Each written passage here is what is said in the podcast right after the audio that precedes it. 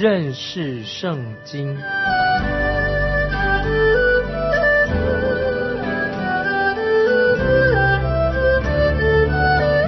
认识上帝的话，把上帝的话带到全世界。本节目是由认识圣经机构和环球广播电台联合制作，欢迎收听。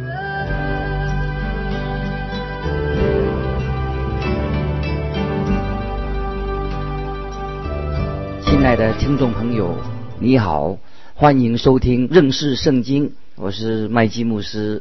从《使徒行传》第八章到第十章。我们就看见三个改变信仰归主的好的例子。我认为这三个例子对我们具有很特别的意义。听众朋友，你要特别注意。我们看到《使徒行传》第八章讲到有一个埃提阿伯的太监，他信主的一个过程。埃提阿伯太监是韩的后裔，这个在创世纪讲的韩闪雅佛韩的后裔。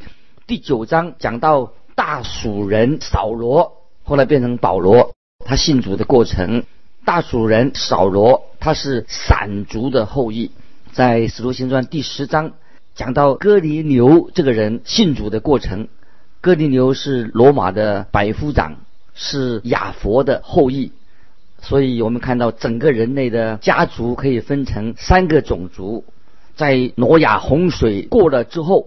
有三个种族作为人种跟地理的区分，就是韩、闪、亚佛，三个都是挪亚的儿子。当福音传到人类的家族的三个不同的后裔的身上，就作为代表。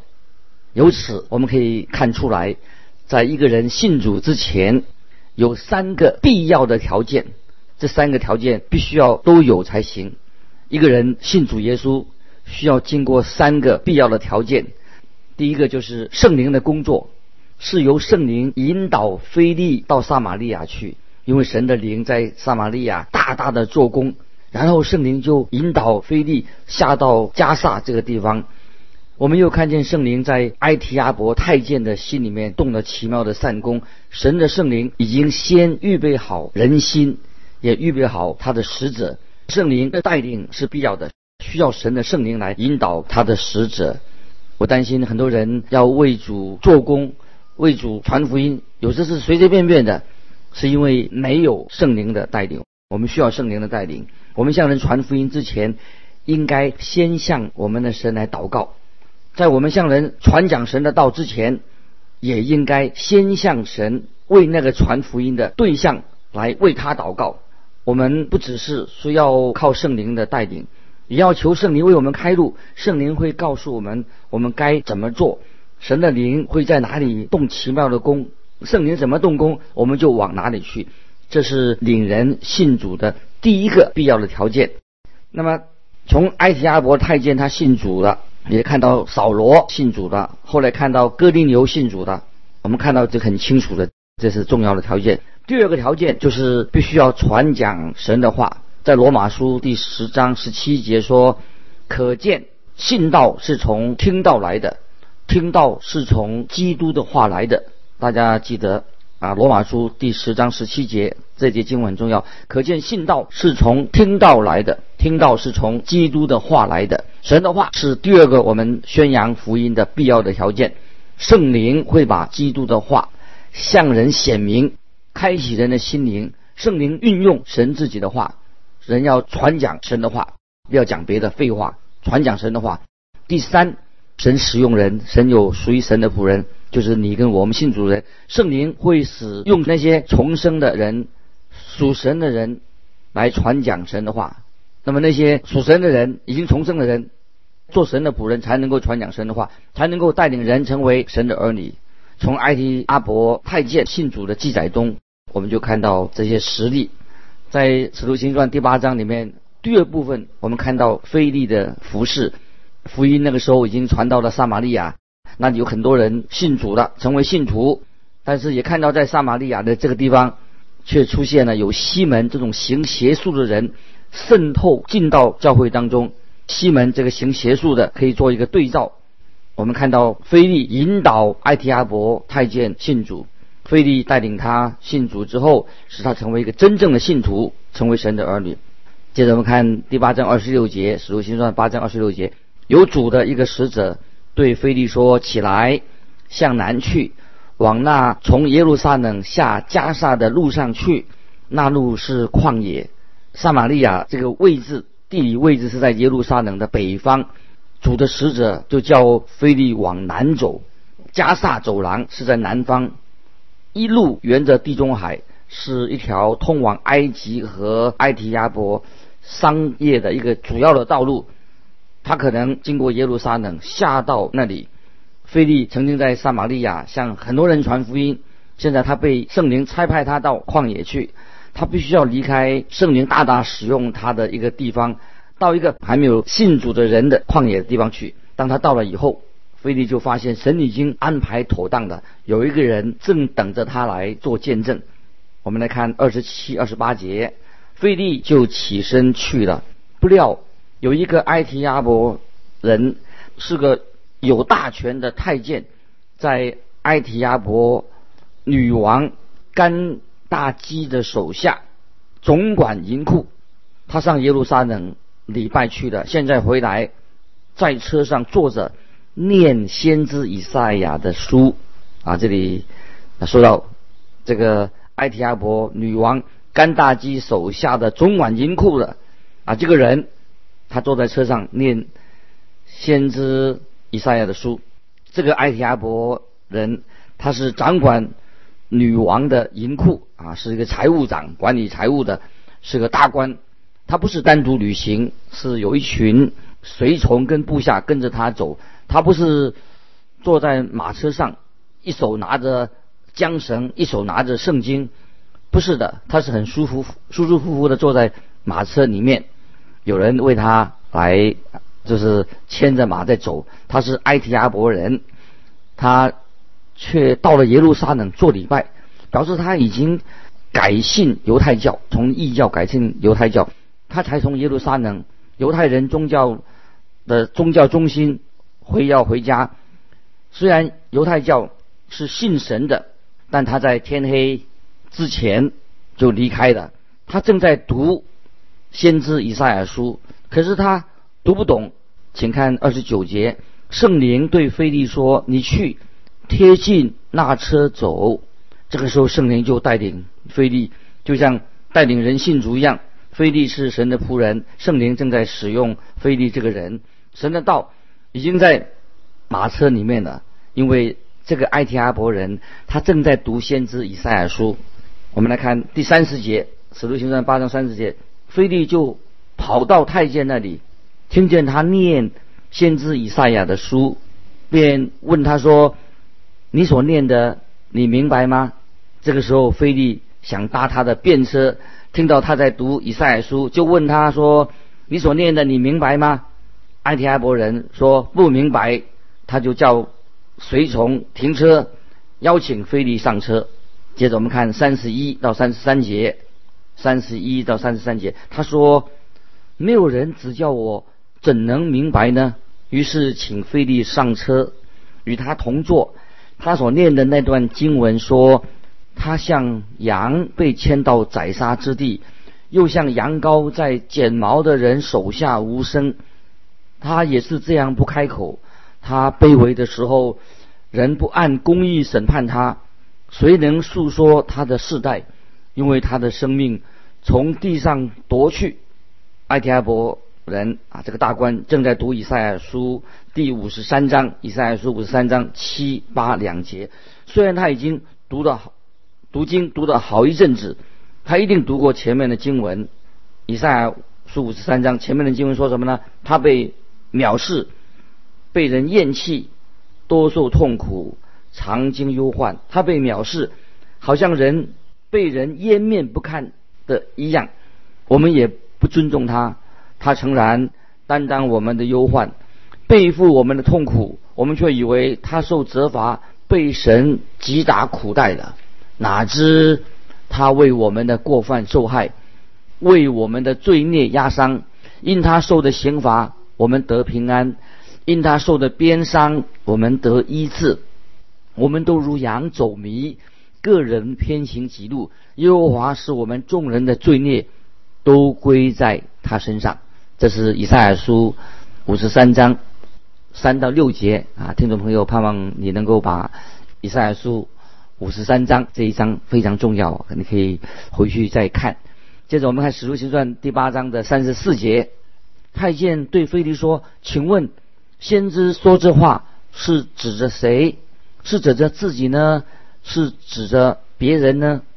这一段经文的对话是非常的精彩的。我们看到。知道有圣灵在带领他们，每件事情的发生就会很顺利。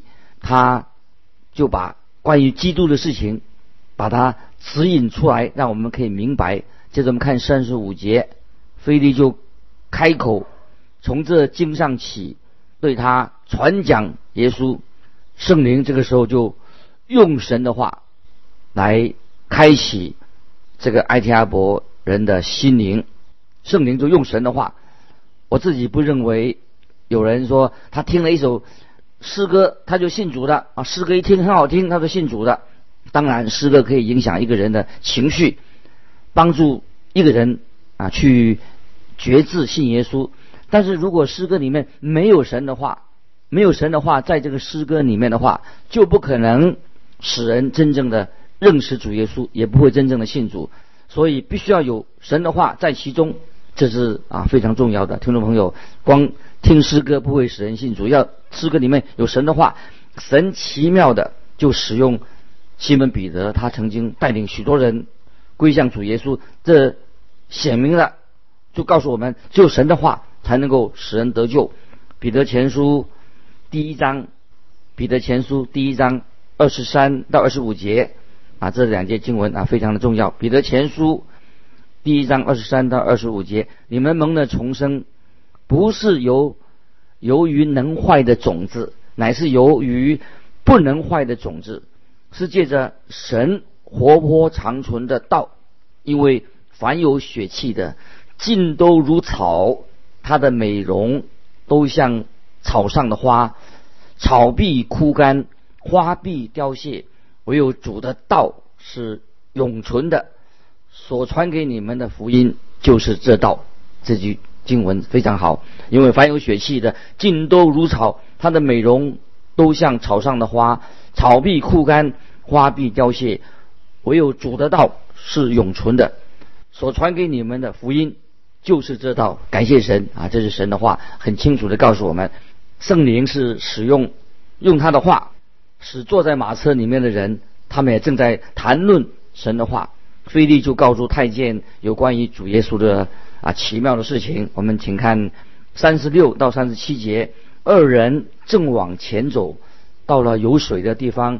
太监说：“看呐，这里有水，我受洗有什么妨碍呢？有古卷在此有。”菲利说：“你若是一心相信，就可以。”他回答说：“我信耶稣基督是神的儿子。”听众朋友，你记得菲利曾经有对过行邪术的西门啊，在撒玛利亚那个地方所发生的事情，对那个西门。那么菲利这个时候他不想重复当时所在撒玛利亚所发生过的事事情。那么当这个人要要求受洗，这个太监仍要求受洗的时候，菲利就想要真正的确定他是不是已经有了真正。信耶稣的心啊，真正的信耶稣。接着我们看三十八、三十九节，于是吩咐车站住，菲利和太监二人同下水里去，菲利就给他施洗，从水里上来，主的灵把菲利提了去，太监也不再见他的，就欢欢喜喜的走路啊，这是赞美主啊，这是这段经文太好了。三十八、三十九节。菲利这个人就从圣经上从此就消失了。那么他在神给他的使命他已经完成了。埃提阿伯这个太监他就乘着他的马车也从圣经里面消失了，没有再提到关于他们的事。他就欢欢喜喜的继续往前走。那么埃提阿伯这个太监后来会发生什么事情呢？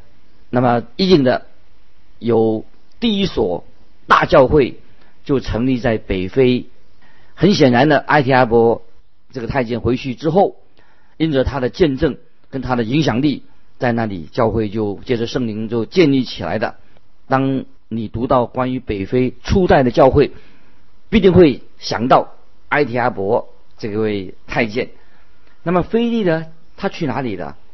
在使徒行传第八章四十节这样说：八章四十节，后来有人在亚索都遇见菲利，他走遍那地方，在各城宣传福音，直到该萨利亚。亚索都就是现在的雅什突，雅什突是在加萨走廊。要到该萨利亚，必须要经过约帕。今天的以色列首都特拉维夫就在那个地方，所以菲利沿着海岸一路把福音传到该沙利亚，福音传到犹大和撒玛利亚，继续往外传。这位太监也把福音传到埃提亚伯，菲利沿着海岸线一直把福音传到该沙利亚这个地区。接着我们看《使徒行传》第九章，我们又看到有一个人，大家都很熟悉的，就是扫罗，后来变成保罗。很奇妙的，他信主的一个过程，在《使徒行传》第九章，艾亚伯是在马车里，他跪向了主耶稣。这个大蜀人啊，大蜀扫罗，他也是在路上，在路上他就信主了，跪向主耶稣了。当扫罗前往大马士的时候，他可能是骑着一头小毛驴。他在走到半路的时候，被大光从天上来的大光击倒了。将来我们读《腓立比书》的时候，我们可以到时候我再会从这个神学上、从心理学上、哲学的角度来看这个大鼠的扫罗、大鼠人扫罗他信耶稣的这个过程。现在我们一起来看。在大马色路上发生了些什么事情？现在我们看《使徒行传》第九章一二两节，扫罗仍然向主的门徒口吐威吓、凶杀的话，去见大祭司，求文书给大马色的各会堂，若是找着信奉这道的人，无论男女，都准他捆绑带到耶路撒冷。这个时候，我们看到破坏在耶路撒冷已经爆发了。那么那个时候的教会就走向地下化，隐藏起来的。但是使徒们仍然留在耶路撒冷这个城里面。那其他的有许多的信徒开始就四散到别的地方的。那我们看见菲利就向撒玛利亚北方，沿着地中海那个地区、地中海岸就传福音，那造成。这样结果的原因是为什么？有大家都知道什么原因呢？就是当时的那个执事斯蒂凡，他被人用石头打死了，所以那个迫害迫害信徒的事情，紧接着就啊越来越严重。那么当时耶路撒冷那些宗教领袖很高兴，把基督徒都赶出耶路撒冷，他们也希望说好了，他们赶出去了，就维持目前的状况就可以了。但是。大蜀的扫罗这个人，他的想法却不一样。这个人他口吐威吓和凶杀的话，他非常痛恨关于啊耶稣基督这个人。我们看到大蜀人扫罗，他就是主耶稣基督头号的敌人，也是信徒的头号的敌人。他都去找大祭司说：“听说这些基督徒有些人跑到大马士去了，我要去追捕他们。”他的想法是什么呢？扫罗的想法这个时候是什么呢？他的想法是，不管这些基督徒跑到哪里去，我都要把他们揪出来，把他们抓出来。他的目的是什么？就是要消灭所有的基督徒。接着我们请看《使徒行传》第九章第三、第四节：扫罗行路，将到大马士，忽然从天上发光，四面照着他，他就扑倒在地。听见有声音对他说：“扫罗，扫罗，你为什么逼迫我？”只是听到声音从天上来的，扫罗就扑倒在地上。听见有声音对他说：“扫罗，扫罗，你为什么逼迫我？”这个时候，扫罗后来变成保罗了。他在《使徒行传》中有两次叙述他自己的这件事情，这件事情他叙述了两次，他不厌其烦的诉说他自己是怎么信主的。这个过程非常奇妙，尤其在《腓立比书》，他自己后来写的《腓立比书》又很详细的诉说他自己，他怎么会从一个不信的人，逼迫基督教的人，结果他信主归向主的，因为他要把这个事实把它讲清楚，他陈述一个事实。当他在后来在亚基破王面前，他所做见证的时候，他也会再提到他自己信主的过程。那么我们都知道，这是一项很动人的啊，他的见证归主的过程。接着我们来看《使徒行传》第九章第五节，他说：“主啊，你是谁？”主说：“我就是你所逼迫的耶稣。”听众朋友，你以为扫罗是一个没有知识的人吗？他不是的，他可能是当代一个非常优秀、非常优秀的人，很有学问的人。他可能是大蜀城啊，这个大学他在那里毕业的，那个学校是当时在希腊是最有名的啊一个大学，他从那里毕业的。他也是希伯来有名的希伯来的学者加玛列的得意门生。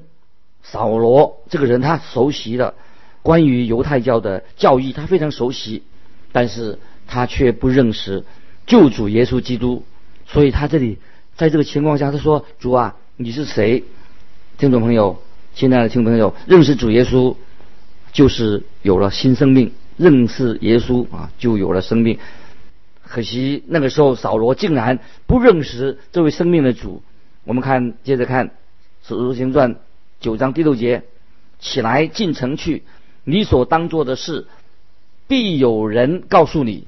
那么我们看到扫罗，他正在往大马士的路上去，他生命改变了，他悔改了，他信主了，他心哦更新了。他本来他是一个非常痛恨主耶稣的人，他也不计较一些的代价，他就是反反对耶稣，反对到底。现在竟然他称耶稣。他所反对的人、迫害的人，他称他为主。这个时候，扫罗就问主耶稣说：“主问主耶稣，他要他做什么？因为主耶稣已经向他显现。那么，扫罗这个人现在已经准备好了，他要听从主耶稣对他的吩咐。我们看到他的改变是非常的奇妙，这是实在是一个大的神迹。”在新约马太福音七章二十节，新约马太福音七章二十节这样说：所以凭着他们的果子，就可以认出他们来。我们知道一个人啊，他信了主以后，他就是不一样的，他的果子会有圣灵的果子，这个人就不一样。接着我们看使徒行传第九章第七节，同行的人站在那里，说不出话来，听见声音却看不见人。那么这件事情发生之后，他们说什么呢？也没有听见，听不到说什么。那么怎么是说什么？他们也没有听见什么，说什么？那这有冲突吗？当然没有，他们只听见有声音，听不出说些什么来。对他们来说是毫无意义的。他们没有看见人，就很惊讶的说不出话来。那么对他们来说，这是毫无意义。他们看不见，他没有看见人，他们都不知道说什么好。在使徒行传二十二章到二十二十二章以后，或者二十六章，就会有关于这件事情更详细的说明。二十二章到二十六章，接着我们看第八、第九节，使徒行传八九节，扫罗从地上起来，睁开眼睛，竟不能看见什么。有人拉他的手，领他进了大马士，三日不能看见，也不吃也不喝，因为天上的大光出现了，他的眼睛突然间瞎了。他简直不知道发生什么事情。我们看到有些人信主的时候啊，会兴高采烈的又跳又叫。但是这位扫罗大蜀人扫罗，他不是这样，他非常的困惑。如果在大马士那三天，我们遇见他，问他到底发生了什么事情，他一定可能这样回答说：“我不知道。”到了后来，他就明白了。